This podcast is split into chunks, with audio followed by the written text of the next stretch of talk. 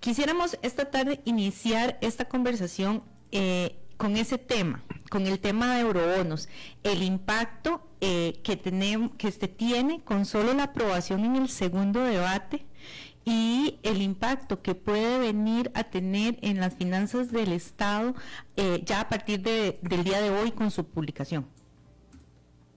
Sí, me parece muy importante la aprobación de esa ley de los eurobonos que no son más que eh, emisiones de títulos valores, de papeles, de bonos que hace el gobierno y que se negocian en los mercados financieros eh, internacionales, porque desde el año 2009 nuestro país ha venido acumulando un nivel de deuda para cubrir faltantes de ingresos que tiene el gobierno.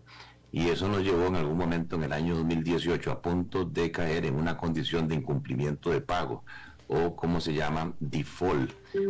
Cuando, un país incumple eh, los pagos, lo que sucede es que el nivel de riesgo sube y eh, las tasas de interés suben significativamente. Y eso se traduce o contagia al mercado local, lo cual hace que las familias, las empresas tengan que pagar mayores cuotas por sus créditos de casas, de vehículos, o las empresas por sus financiamientos de capital de trabajo o de proyectos. El, el, gobierno de Costa Rica a septiembre nos publica unas estadísticas fiscales bien promisorias en el sentido de que se cumplió el acuerdo con el Fondo Monetario que había para este año, que era lograr una diferencia entre los ingresos y gastos antes del pago de intereses de un 1% y ya a septiembre se está en 2.2%. Sin embargo, es importante explicarle a los oyentes, porque escuché a algunas eh, congresistas decir que si el gobierno tenía excesos de ingresos, que por qué estaban pidiendo eurobonos. Bueno, porque esos gastos, repito, son antes de intereses. Lamentablemente, la acumulación de deudas del pasado hace que nuestro déficit total este, o nuestro balance total más bien, eh, se chupe el excedente que hay eh, y falte todavía una suma como de 3.400 millones de dólares anuales solamente para el pago de intereses. Y después hay que agregarle otro componente para pasar del déficit total a las necesidades financieras de flujo de caja del gobierno, que son las amortizaciones, o sea, la deuda va venciendo en el tiempo. Y como nuestra deuda está mal estructurada, o sea, que vence muchísimo por año en el corto plazo, casi 4.500 millones de dólares por año, quiere decir que nosotros como país todos los años tenemos que salir a buscar 7.700 millones de dólares. Ese es el tamaño del hueco fiscal financiero que tiene eh, el gobierno de Costa Rica. Quien quiera que esté en la presidencia se va a enfrentar con ese problema. Y entonces, claro, es urgente entrarle a un, a un mejor diseño de la deuda del gobierno central. Y ese mejor eh, diseño incluye la búsqueda de recursos frescos no para endeudarse más, no para financiar gasto corriente, sino que el artículo primero de esta ley que quedó aprobada, como ustedes decían, eh, limita que estos recursos exclusivamente sean para el repago de deuda cara, en este caso, deuda interna. Y eso lo que va a provocar, primero, es que el flujo de caja del gobierno, las necesidades de liquidez del gobierno se vean reducidas. En segundo lugar, que las tasas de interés empiecen a bajar para el gobierno, pero también para el mercado local. Y todos eh, tenemos la expectativa, yo soy optimista, que con las cifras fiscales que dije, más eurobonos, eh, más eh, dos proyectos más que deberían verse en estos días, que es la autorización de emitir o de colocar deuda interna a extranjeros localmente, eh, como también la gestión de la liquidez, debería darnos ya que las agencias calificadoras internacionales como Moody's, como Fish, como Standard Poor's, nos hagan una mejora de nota, nos suban la nota de calificación y eso sí tendría un impacto importante para el stock de deuda que queda, que bajó de un 68% del Producto Interno Bruto Hoy nuestra deuda respecto al PIB es de un 63. Y lo importante es que entre más cerca estemos de 60, eh, surge la posibilidad que los gastos de capital no estén limitados por la regla fiscal, lo, cual es fundamental porque ya todos sabemos la condición de las carreteras, los puentes, todo lo que es obra pública. Y además porque los empleados públicos, los 320 mil empleados públicos, podrían empezar a tener ajustes en sus salarios que, que llevan dos años congelados, que un ambiente inflacionario, eso es de mucha ayuda porque sube el poder de compra. Don Gerardo, eh, en relación a la tasa básica eh, pasiva, el, el, jerarca de Hacienda indicó que prevé una reducción hasta de un 3%.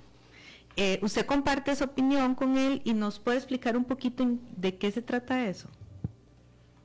Sí, la tasa, perdón, la tasa básica pasiva es un promedio de los costos financieros que los bancos, las mutuales, las cooperativas, las financieras tienen que pagarle a los ahorrantes eh, cada vez que salen a buscar recursos al mercado interno. Lo que pasa es que nuestro mercado interno es muy pequeñito. La cantidad del ahorro total de los costarricenses del sector privado más o menos son 55 mil millones de dólares. Esa plata ya está colocada, está en cuentas corrientes, está en cuentas de ahorro, están certificados, está en bonos. Y lo que crece por año, ese stock de, de ahorros, es un 5%. O sea que recursos frescos de ahorro en el país son como 3 mil millones. Y decíamos que el gobierno necesita 7 mil 700. Entonces, si el gobierno se venía con toda su fuerza solamente al mercado local, dispararía las tasas de interés, que ya de por sí están altas, porque el Banco Central está tratando de bajar la inflación y ha subido las tasas en colones significativamente. Pero lo que el ministro de Hacienda estaba diciendo que al retirarse el gobierno, ¿verdad? En parte del mercado interno, del mercado financiero interno, eso lo que va a hacer es que haya menos competencia, menos, menos canibalismo entre las empresas y las personas este, para captar recursos. Y eso se traduce en que en consecuencia las tasas básica pasiva, las tasas de interés, es probable que bajen en ese rango de dos puntos, tres puntos.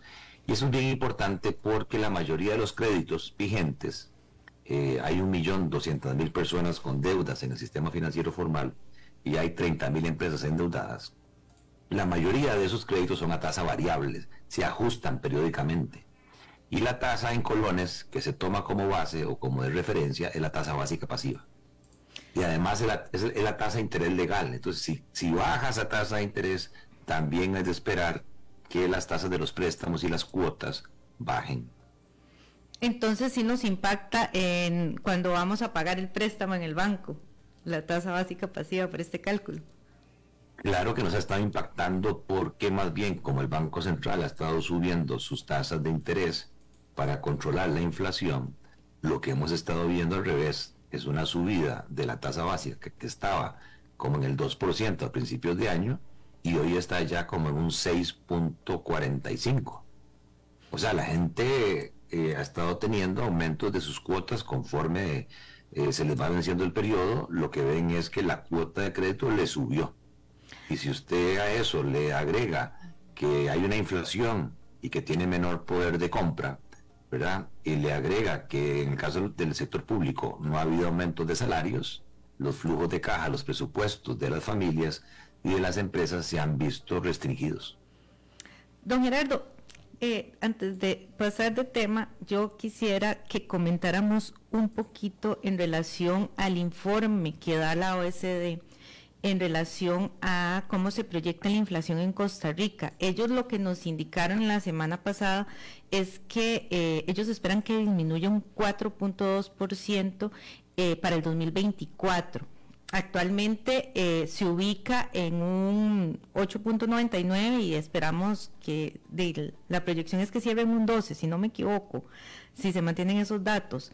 Eh, ¿Cuál es eh, el impacto que puede tener de las decisiones que tienen que ver con las finanzas públicas para que efectivamente eh, la inflación se vea disminuida en ese porcentaje? Vamos a ver, este, la inflación se conoce como el, la tasa de crecimiento promedio de una canasta de bienes y servicios definida por eh, el Ministerio de Economía y el INEC. Y calculan todos los meses el comportamiento de esos precios. Esta inflación que estamos teniendo en Costa Rica, que llegó a estar incluso en el 12% interanual, es una inflación en su mayoría importada. O sea, es una inflación que nos viene de afuera por no aumento de gastos de las familias, de las empresas o del gobierno, sino que es una inflación de costos de producción, de oferta. Entonces, ese 8.99, que es la inflación interanual actual, si usted desagrega por los distintos componentes de esa canasta, se da cuenta que de ese 8.99, el 51% lo explican los alimentos, el aumento de los alimentos, básicamente las carnes, el pan, los vegetales, los tubérculos, las leguminosas. Y en un 25% esta inflación este, se explica por transporte, que obviamente está muy afectado por el aumento eh, que hemos vivido en el pasado del precio del petróleo. ¿Qué pasa? Bueno, varios elementos. Uno, hay mucho temor que en el año 2023 al menos el 33% de los países del mundo entren en una condición de recesión, o sea que sus producciones empiecen a caer, incluyendo, cosa que es sorprendente como ayer en el fútbol, Alemania.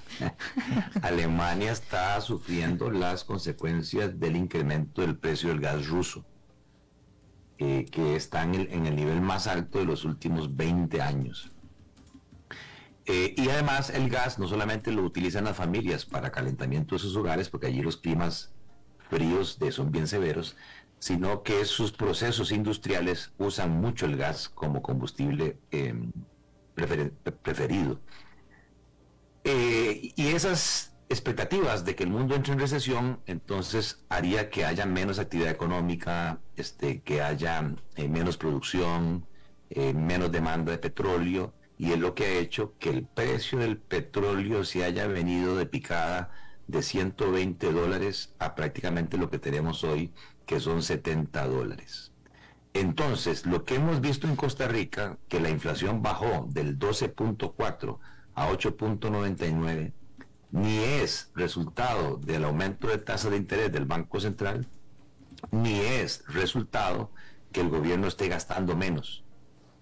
Es resultado de que el precio del petróleo cayó y entonces Recope ha podido hacer compras más baratas, pero además, como lo veníamos pidiendo algunos economistas desde hace tres años, que Recope empezó a hacer compras de futuros, a utilizar fijaciones de precios y ha hecho buenas compras.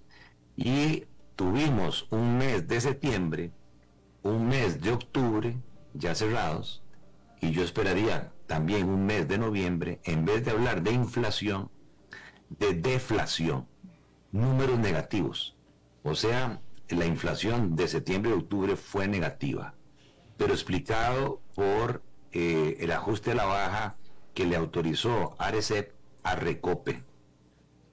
Entonces, desde el punto de vista de la inflación, este, lo que está diciendo la OCDE es que se esperaría que en el 2023, 2024 haya, eh, digamos, menores crecimientos de precios, eh, básicamente porque las tasas de interés de los mercados, ahí sí, ahora van a empezar a subir lo que quiere los bancos centrales de cada país y eso va a reducir este, los planes de consumo de las familias y los planes de inversión de las empresas. Van a reducir la demanda y eso va a controlar los precios.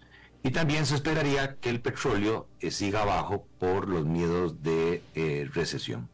Si se logra que ojalá el conflicto bélico Rusia-Ucrania este, se llega a un arreglo, también ahí tendríamos un efecto positivo que es la escasez y el aumento de precios de los granos eh, al ser Ucrania un gran proveedor de alimentos. Don Gerardo, me, voy a ir un poquito más para atrás y es que eh, le tengo que confesar a nuestra audiencia que hace, hace semanas venimos detrás de don Gerardo para tenerlo en estos micrófonos y, y quería preguntarle acerca del el índice mensual de la actividad económica. Este fue publicado a, mediados de noviembre y em, la situación preocupante es en el tema de agricultura, ahora que usted nos menciona este tema de alimentos y de construcción, eh, que, al, que al menos parece una tendencia a la baja eh, y una desaceleración importante que tienen estas actividades económicas.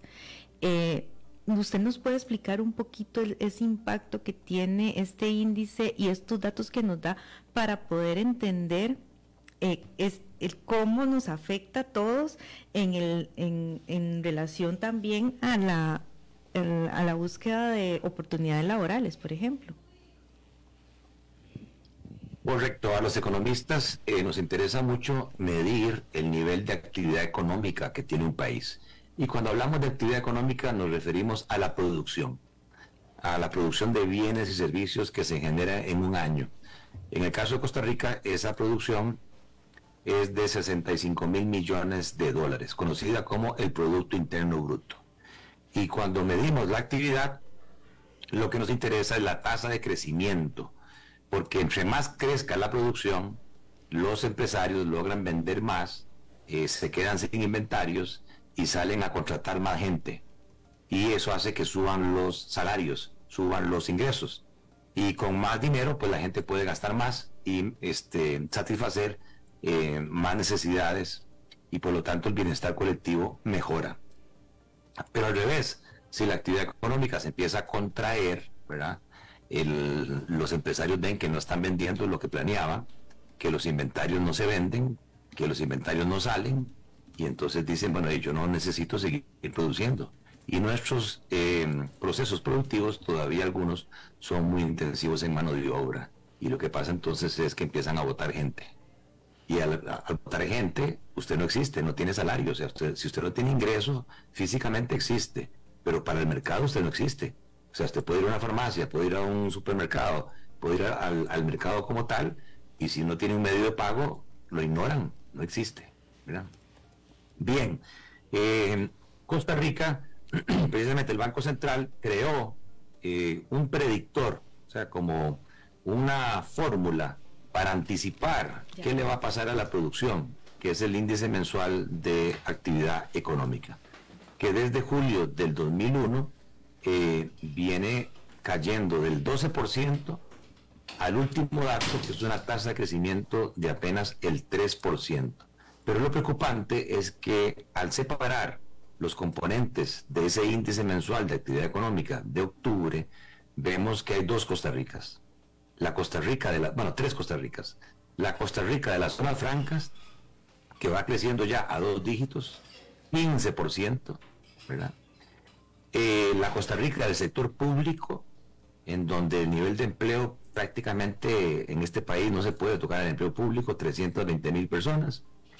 Y todo lo demás que resta, que son como 1.800.000 empleos, están en el régimen definitivo, empresas que no tienen ningún tipo de incentivo tributario. ¿Qué es lo que pasa con ese régimen? El dato último es preocupante, apenas crece 0.8%.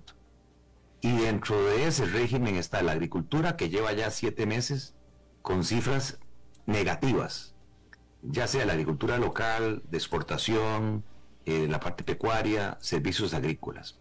Dos, la construcción privada se cayó de picada de un 27% que venía creciendo hace seis meses, ahora muestra una contracción, una caída de un 25%. Se dejaron de construir nuevas casas, nuevos edificios, nuevos apartamentos. La industria local está cayendo un 1%. El problema es que esos sectores que están cayendo son muy intensivos en mano de obra no calificada. Mientras que la parte dinámica de nuestra economía, que son las zonas francas, utilizan más intensamente la tecnología, son más productivas. Por lo tanto, ese crecimiento del 15% de la producción no se traduce necesariamente en la misma proporción en mayores oportunidades de empleo. Eso hace presagiar, lamentablemente, que podríamos tener una situación preocupante de mayor desempleo en las actividades económicas de mano de obra no calificada y muchas de ellas se dan en las zonas rurales del país. Así es, don Gerardo, vamos a cambiar un poco de, tema, ¿verdad? Y vamos a, hablar un poco sobre la acción que tomó el gobierno hace dos días sobre desconvocar eh, el proyecto de ley de la venta del Banco de Costa Rica o las acciones, por decir así, del Banco de Costa Rica. Por decir así, eh, durante la conferencia de prensa, ¿verdad? El ministro de Hacienda, Don Oguia Costa, se refirió a que ellos desconvocaron este, este proyecto para escuchar a las demás fracciones, por decirlo así, eh, varios puntos que tenían que, tocar, ¿verdad? Se refirió que la meta, por supuesto, hace unos minutos nos lo dijo usted, sobre eh, alcanzar el, el 60% de ese, de ese PIB, menos 60% eh, sobre ese tema, ¿verdad? Pero uno de los puntos tal vez de, los que se hablaron cuando se debatió sobre esta esta propuesta del Ejecutivo es sobre las tasas de interés, que incluso también ahora que usted nos, lo comentó con el tema de eurobonos, ¿verdad? Al aprobarse esta, hacer una ley, esas tasas de interés de los créditos bancarios disminuirían.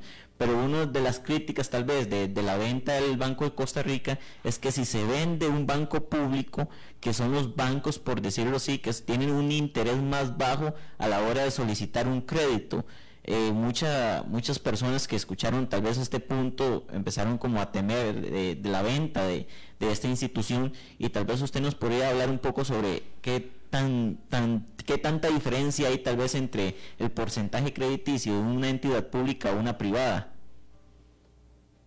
Bueno, eh, ¿me escuchas, Emilio? Sí, señor.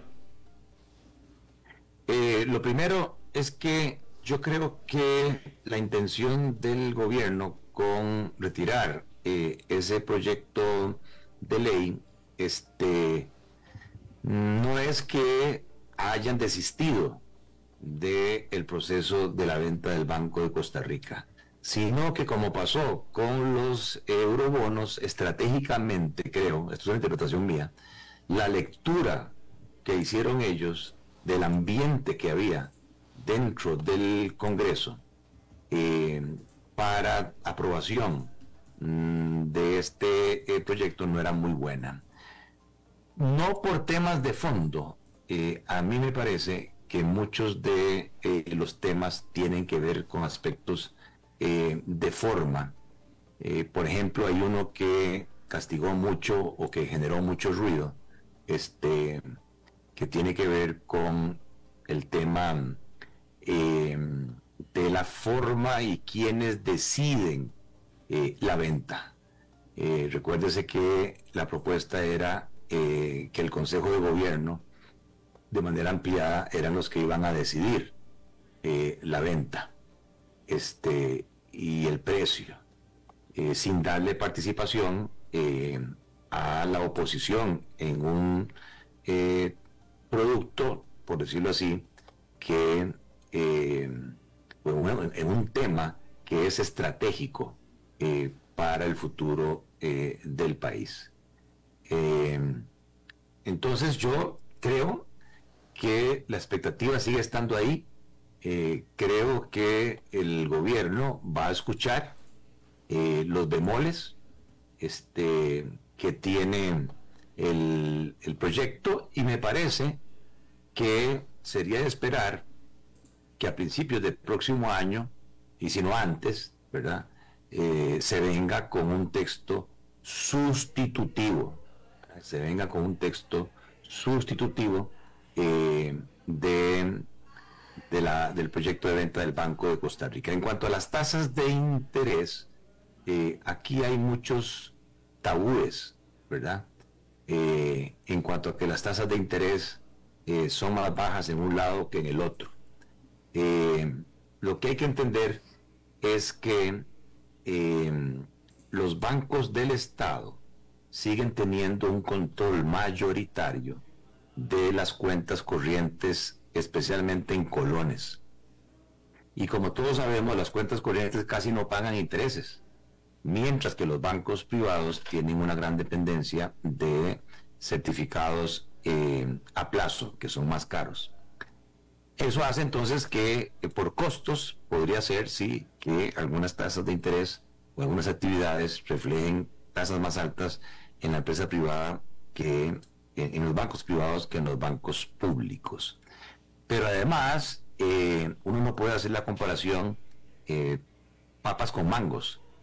habría que ver esos números, colones contra colones, que ahí sí podría darse el fenómeno, por lo que estábamos diciendo de costo de fondos más barato eh, dólares, dólares. La banca privada tiene mayor participación en dólares.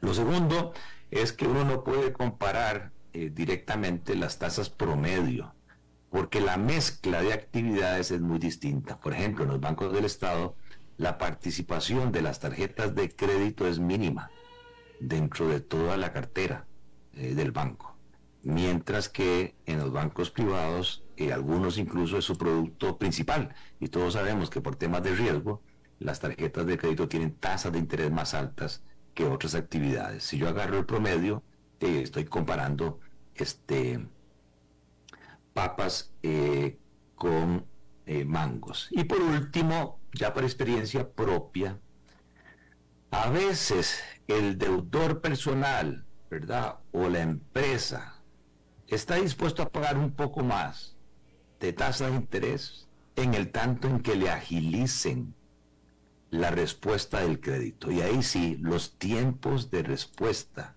de una solicitud de crédito, lo que llamamos el time to yes y el time to cash, ¿cuánto, y cuánto tiempo se dura en desembolsarle al cliente, pero por mucho? En los bancos del Estado lamentablemente hay mucha ineficiencia en eso en la banca privada hay mucho más rapidez, a pesar de que en los dos, comparado con los estándares mundiales, todavía estamos lejos. En otros países desarrollados, a usted en, minutos, en horas, le dicen aprobado o rechazado y venga mañana mm, o mañana se lo, se lo desembolsamos en la cuenta. Así es, hasta el mismo día, incluso en algunos lugares, ¿verdad?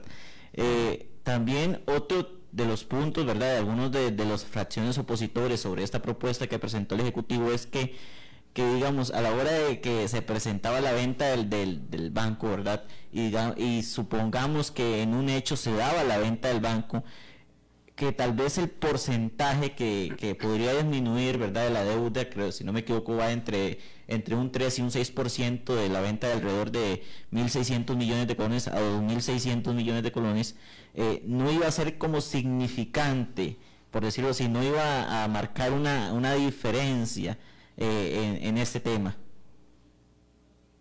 No, lo que estábamos diciendo, estamos a, un 63% relación de deuda al Producto Interno Bruto. Uno de los principales sectores beneficiados de la venta del Banco Costa Rica sería el resto del sector público. Este, porque efectivamente el precio que se pueda sacar podría significar una amortización de la deuda total entre un 3 eh, y 5 puntos del PIB. Y eso nos llevaría a un escenario, ¿verdad?, por debajo del 60%. Y entraría a regir eh, el inciso C del artículo 11 del título cuarto de la regla fiscal eh, de la ley de fortalecimiento de las finanzas públicas en el sentido de que se liberarían los salarios, se podrían ajustar por costo de vida los salarios eh, del resto de los empleados del sector público, pero además, una de las grandes preocupaciones hoy es que el nivel de obra pública está un 50% más abajo de la obra pública que había prepandemia. Y por eso, lamentablemente, lo que sucedió en Cambronero no es obra de casualidades, porque la infraestructura pública del país está hecha leña. Eh, y entonces eso nos haría que el gasto de capital, eh, las inversiones en carreteras, escuelas, hospitales, quede fuera de la regla fiscal, o sea, que no tenga un límite eh, al crecimiento del gasto si es para financiar obra pública. Entonces me parece que ese argumento es un pretexto más de un pequeño grupo que obviamente tiene intereses que no quiere que se venda el Banco de Costa Rica. Sí, y de hecho también eh, detallado sobre o por la venta se tal vez uno de los puntos de que usted los tocó ahora el inicio es sobre a quién se le vende, ¿verdad? Y es el tema de la transparencia. eh, anteriormente, como lo dijo usted, está el tema de la banca privada. A veces, por ser un banco un poco grande, se pone en duda si podría llegarse a localizar o abarcar todo el terreno nacional como lo hace el, el Banco de Costa Rica, ¿verdad? Y entraría ahí también si algún banco de calidad eh, privada, ¿verdad? Actualmente que sea a nivel internacional, de, sea de Latinoamérica o América Latina, o en este caso de Europa, podría llegar a abarcar esa gran cantidad de personas. Eh, me imagino que hay bancos bastante capacitados para para poder, por decirlo así, promover este tipo de servicio y como lo anterior, como dijo usted, mejorar la calidad de atención, porque no es la misma calidad de atención de un banco público o un banco privado, pero no estaríamos hablando de, un pequeño banco, estaríamos hablando hablando de ingreso de un gran banco en el territorio nacional. Claro, porque no es cualquiera que tiene la capacidad de pagar, ¿verdad? 1.800 millones, 2.000 millones de dólares este, aparte de eso, tiene que ser un banco que tenga presencia regional, presencia latinoamericana, mundial, eh, que ande buscando em, aumentar su escala para bajar sus costos. Em, el tema de que no tenga presencia en todo el país, ya eso es un tema del pasado. O sea, quien dice eso se quedó en la economía 1.0 y hoy estamos en la economía 4.0. ¿Qué significa eso? La cuarta revolución industrial, la digitalización de los negocios, que se aceleró con la pandemia. Ya no es necesario tener presencia física para ofrecer los servicios. Ahora la mayoría del mundo se mueve eh, en la parte virtual, en lo que se llama el e-commerce, las plataformas digitales. Mucha gente se acostumbró al Uber, mucha gente se acostumbró al Airbnb este, mucha gente se acostumbró este, a hacer sus trámites en tiempo real, sin necesidad de movilizarse físicamente, sin necesidad de gastar tiempo, sin riesgo de que lo asalten, ¿verdad? Este, sin pérdida de tiempo por las filas eh, que hay que hacer. Eh, precisamente lo que andamos buscando es una oferta competitiva eh, digital. Hoy la banca mundial es digital, incluso yo desde el celular puedo saber, em, como en una línea aérea, dónde está mi crédito, cuánto me hace falta para que me aprueben el crédito, de manera individual, mi crédito de casa, mi crédito de carro. Aquí la banca como que se quedó postrada en el tiempo, le falta competencia, ¿verdad? El, consumidor en algunas actividades no tiene mucha alternativa, no tiene mucha opción, y entonces tiene que pagar eh, los precios que el oferente le cobre. La maravilla de la competencia es que el que gana es el consumidor eh, con precios eh, más bajos y una mayor amplitud de oferta de servicios. Y ahora, digamos, hablando de este tema y hablando de, la competencia que, que, habla usted, digamos que el país se quedó estancado en ese tema de servicio de banco a, nivel nacional, a nivel latinoamericano o tal vez mundial, eh, hay o suena en el mundo de los economistas algún banco que eh, por decirlo así, iba a realizar tal vez una oferta o sonaba en el mundo de que podría eh, dar esa, esa competencia que ocupa a nivel nacional, como dice usted, para mejorar eh, esa situación de atención y mejorar la, la, banca pública, en ese caso, para tratar de que compita con el sector privado.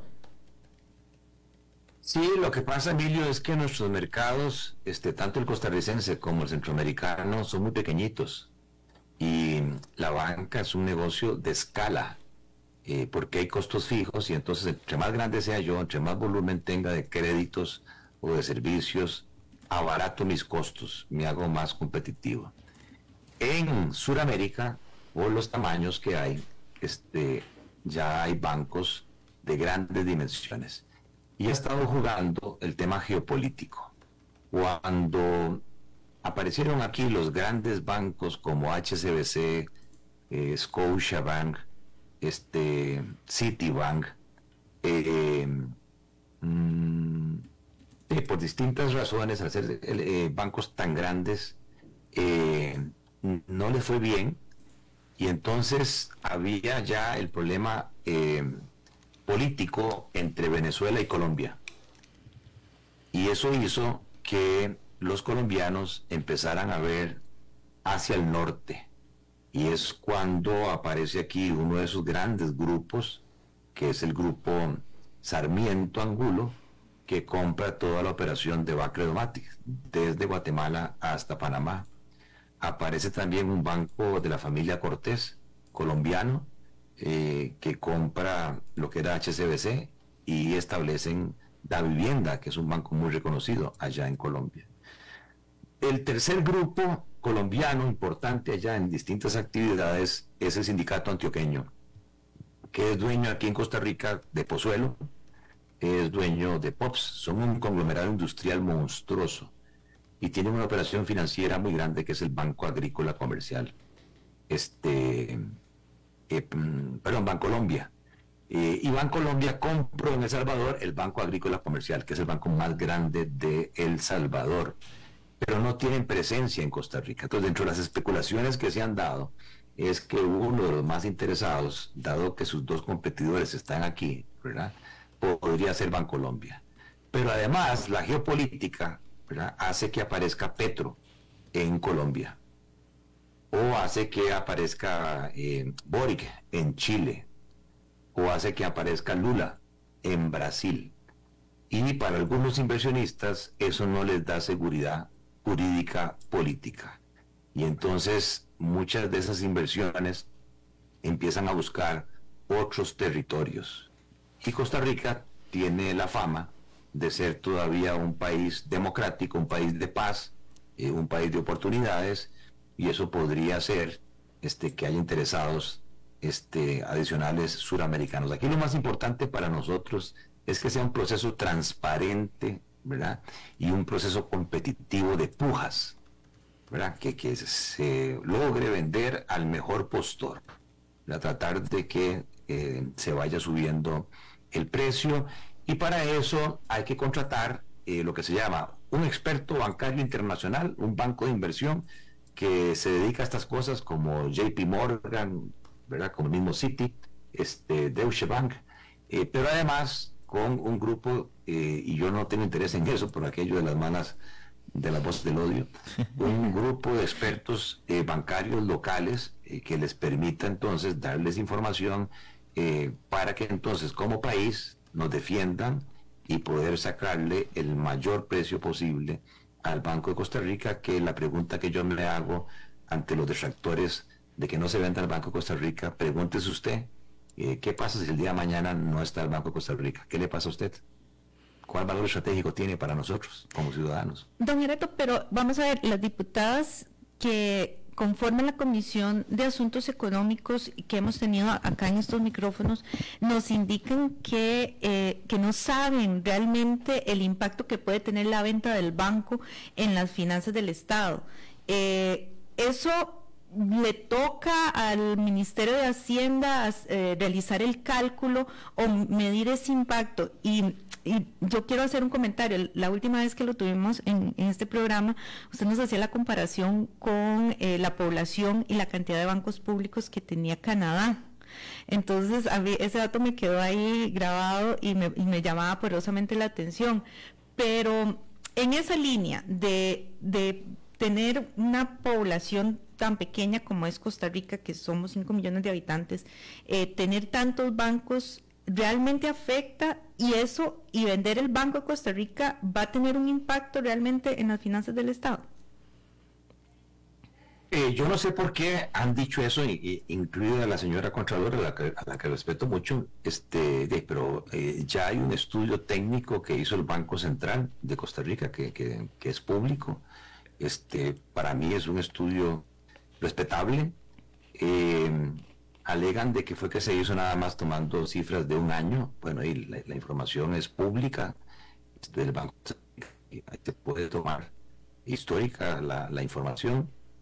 Este, luego, eh, uno ya por experiencia sabe eh, los múltiplos que se llama, cuánto se puede pagar sobre valor en libros por un banco y este, si el destino de la ley, como la de eurobonos, es exclusivamente para amortizar deuda, de ahí cómo no van a saber qué se va a hacer con esa plata. Y la idea es bajar la deuda.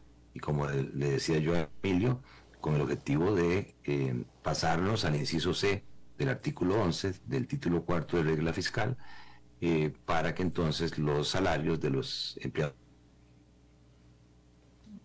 bueno creo que está teniendo un pequeño problema de audio don Gerardo eh, vamos a ver si lo, lo, puede... creo que ya lo tenemos de vuelta. Yo estoy aquí no sé. Sí, es que tu, nos osciló un poquito el internet de su casa, así que no se preocupe, pero nos, estaba, nos estaba comentando acerca de este informe y el impacto que puede tener eh, con relación a los, al, inciso del, proyecto de finanzas públicas del Estado. Sí, que eh, los expertos en esto saben los múltiplos, o sea, a qué valor, sobre valor en libros se puede vender el banco. Eh, y con base en ello, al igual que la ley de eurobonos, si se limita el destino exclusivo para amortizar deuda, claro que uno sabe hacia dónde pasa plata. Y el impacto sería entre 3 a 5 puntos y eso permitiría de nuevo irnos al inciso C del artículo 11 de la regla fiscal, eh, lo cual daría que los empleados públicos puedan aumentar eh, su salario eh, por costo de vida y que quede el gasto de infraestructura que le decía yo a Emilio tan importante en estos momentos. Eh, el, el, dato tal vez que, que tenía la duda de, Katia, que, te comentó sobre la, a la hora de la comparación de los bancos en Canadá. Ok, eh, no solamente públicos, sino que en general, este, según la densidad, hay un banco en Canadá por cada 5 millones de habitantes. Y aquí nosotros tenemos 34 intermediarios financieros. ¿Qué es lo que pasa cuando un mercado muy pequeñito hay mucho intermediario. es muy evidente, no tengo que decírselo. Si usted va a cualquier lugar, al parque eh, de un cantón del país y se encuentra en una esquina una sucursal del Banco Nacional, en otra esquina una sucursal del Banco de Costa Rica, en otra esquina una sucursal del Banco Popular, en el pasado una del Banco Crédito Agrícola, una del Banco Anglo, y hacen lo mismo. Y, entonces sume eh, salarios, agua, luz, teléfono, o sea, es muy ineficiente el sistema, que eso es lo que nos pasa. Eh, el índice de eficiencia operativa en la banca se mide como los gastos totales de administración y operaciones comparado con la generación de ingresos.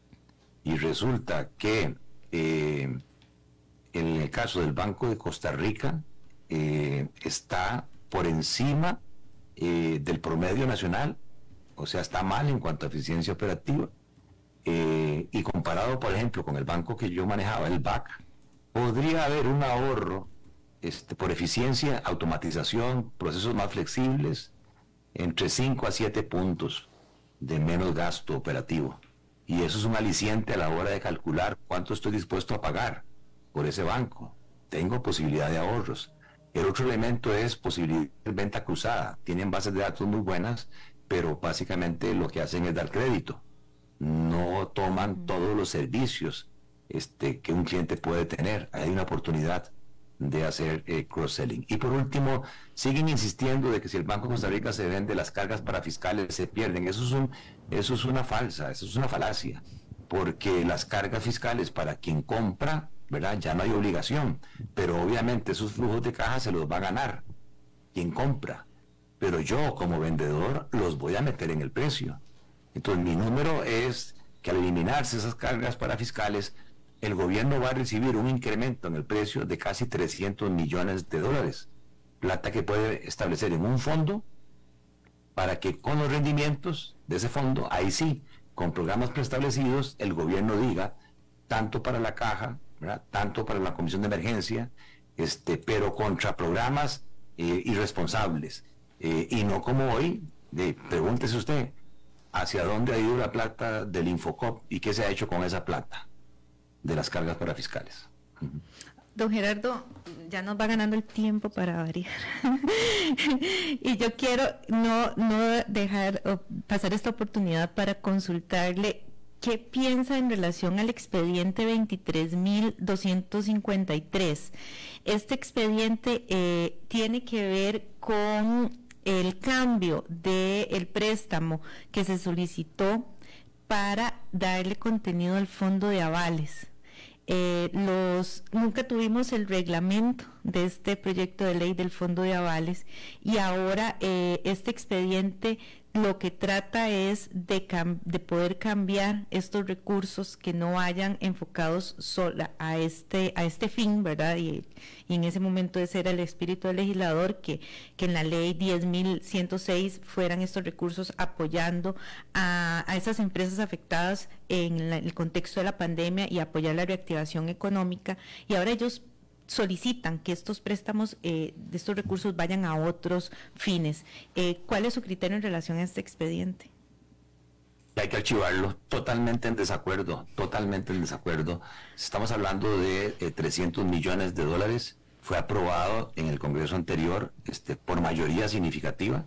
Me parece que es una falta de respeto a la decisión del Congreso anterior. Este, y en aquel momento solo había una crisis, la de la pandemia Hoy tenemos crisis de contenedores, tenemos crisis bélica, tenemos un problema de amenaza de recesión, tasas de interés disparadas, ¿verdad?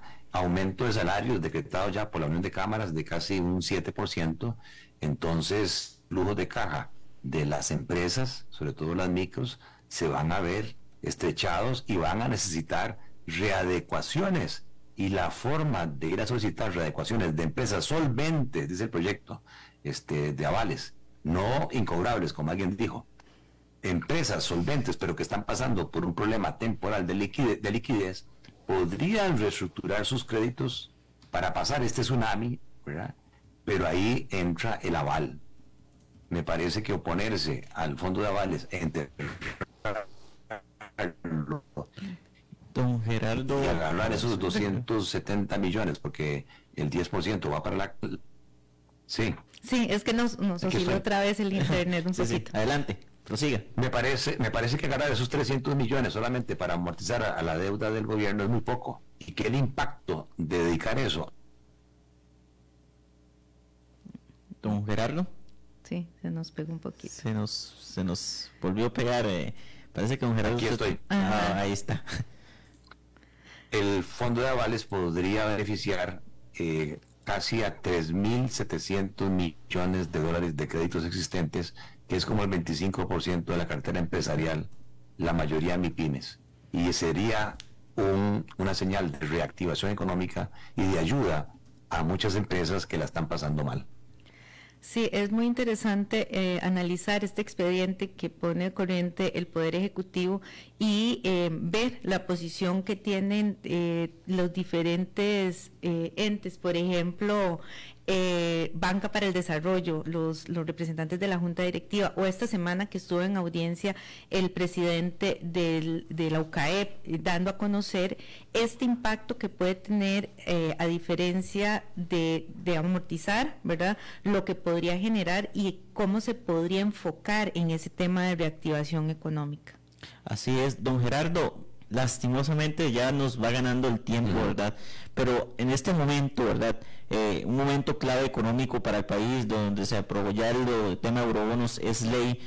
Quiero que le mande un mensaje final para todos esos nuestros oyentes que se preocupan por el tema económico que está viviendo el país, sobre el tema de eurobonos, sobre lo que viene en el país, ahora que tal vez hay bastante flujo de dinero en las calles por el tema de, aguinaldos, ¿verdad? Y todo esto relacionado, ¿verdad? Tipo de cambio un mensaje final para nuestros, nuestros oyentes. Eh, la economía está muy, em, digamos, relacionada con la psicología. Este, depende mucho de las expectativas de los agentes económicos. Entonces, generar un ambiente de optimismo, de positivismo, es una señal de que Costa Rica sí puede. Como se logró esto, los eurobonos, con una votación histórica este, de ningún voto eh, en contra, eh, junto con otros elementos eh, de apoyo a los sectores que están sufriendo las consecuencias de la crisis bélica, harían que Costa Rica tenga la posibilidad, a pesar de haber crisis mundial, de retomar la senda al crecimiento y sanear sus finanzas públicas. Me parece que lo que hace falta son señales positivas, que Costa Rica sí puede y, como se hizo en los bonos, dejar a un lado los, los criterios partidistas las eh, visiones cortoplacistas electorales por una negociación y una visión país conjunta y que ojalá las distintas fracciones legislativas eh, lleguen a acuerdos de negociación para que este país, que tiene las condiciones, pueda enfrentar la crisis que tenemos y repuntar a su vez. Don Gerardo, como siempre un gusto tenerlo en este programa. Le agradecemos mucho su tiempo y estas explicaciones que nos da para poder entender cómo nos afectan esas decisiones que toma la Asamblea Legislativa en, en nuestro diario que hacer.